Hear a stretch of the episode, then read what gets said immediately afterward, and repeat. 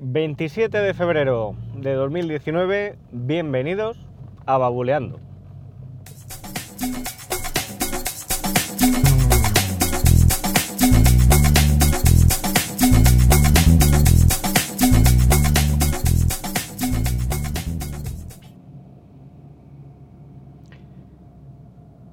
Muy buenas, ¿qué tal? Por aquí andamos otra vez.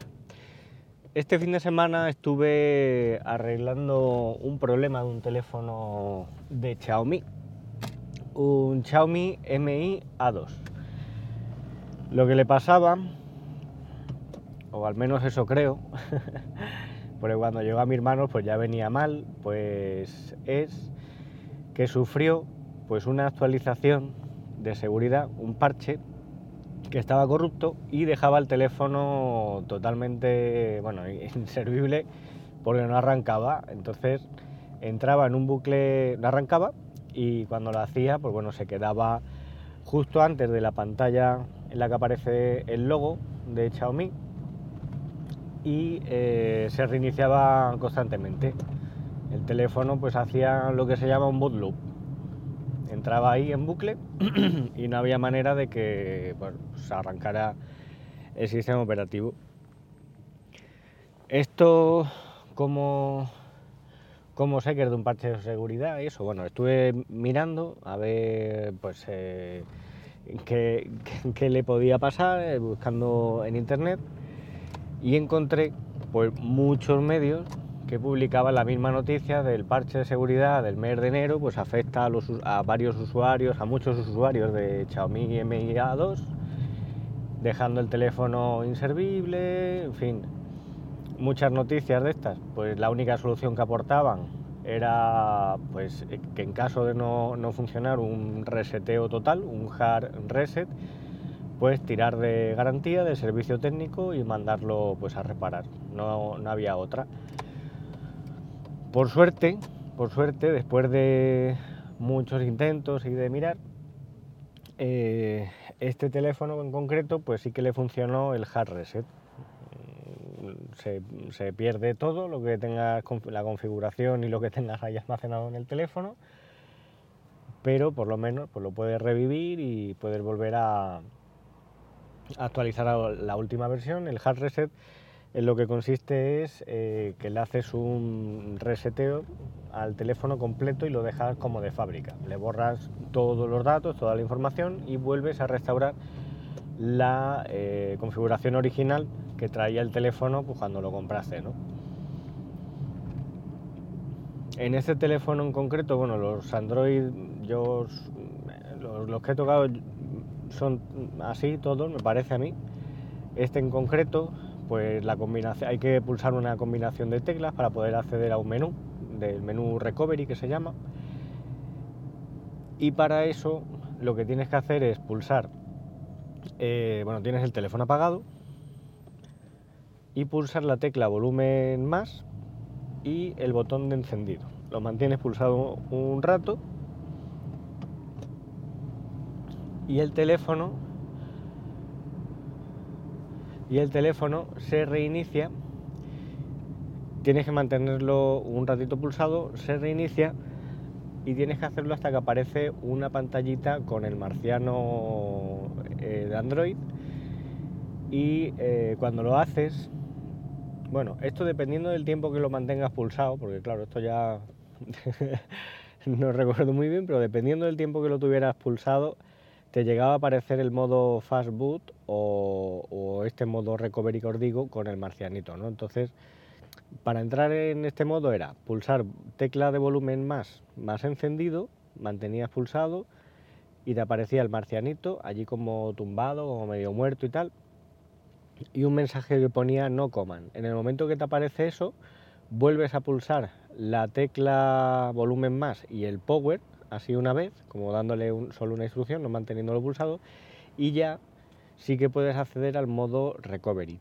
En este modo, pues tienes varias opciones, como bueno, pues arrancar, eh, o sea, reiniciar el teléfono, reiniciar mmm, desde bootloader o algo así.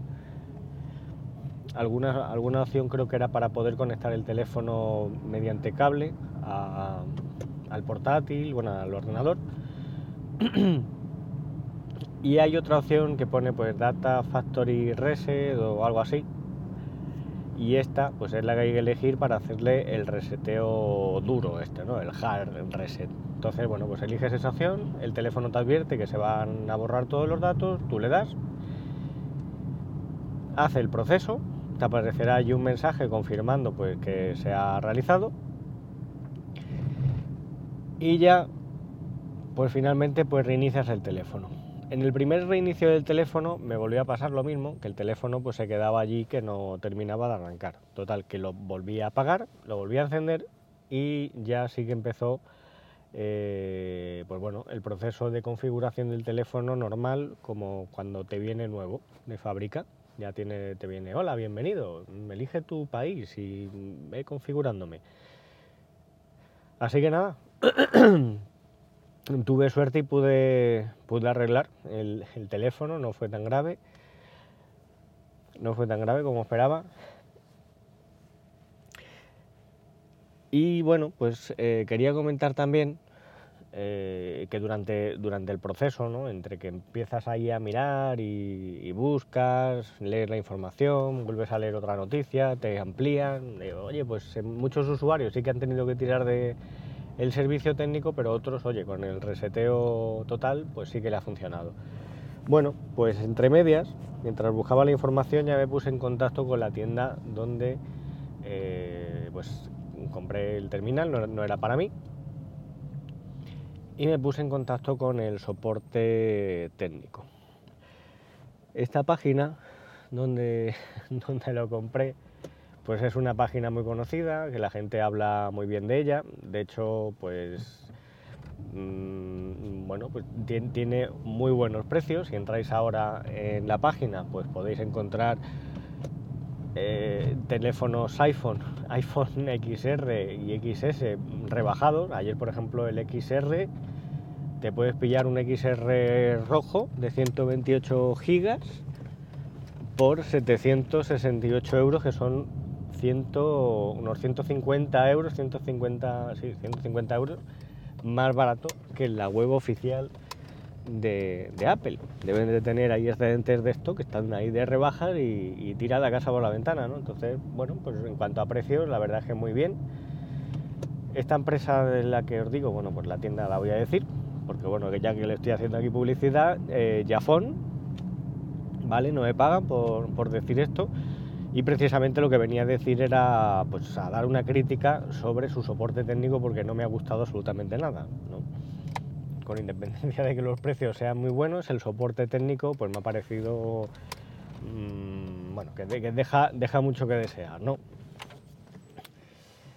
Y deja mucho que desear no porque al final no te lleguen a aportar una solución, que sí que, sí que te la dan, pero eh, lo que es el trato, a ver, por correo electrónico es verdad que es muy difícil saber muchas veces en el tono en el que pues, uno mismo escribe, ¿no? Y se pueden llegar a, a malas interpretaciones, ¿no?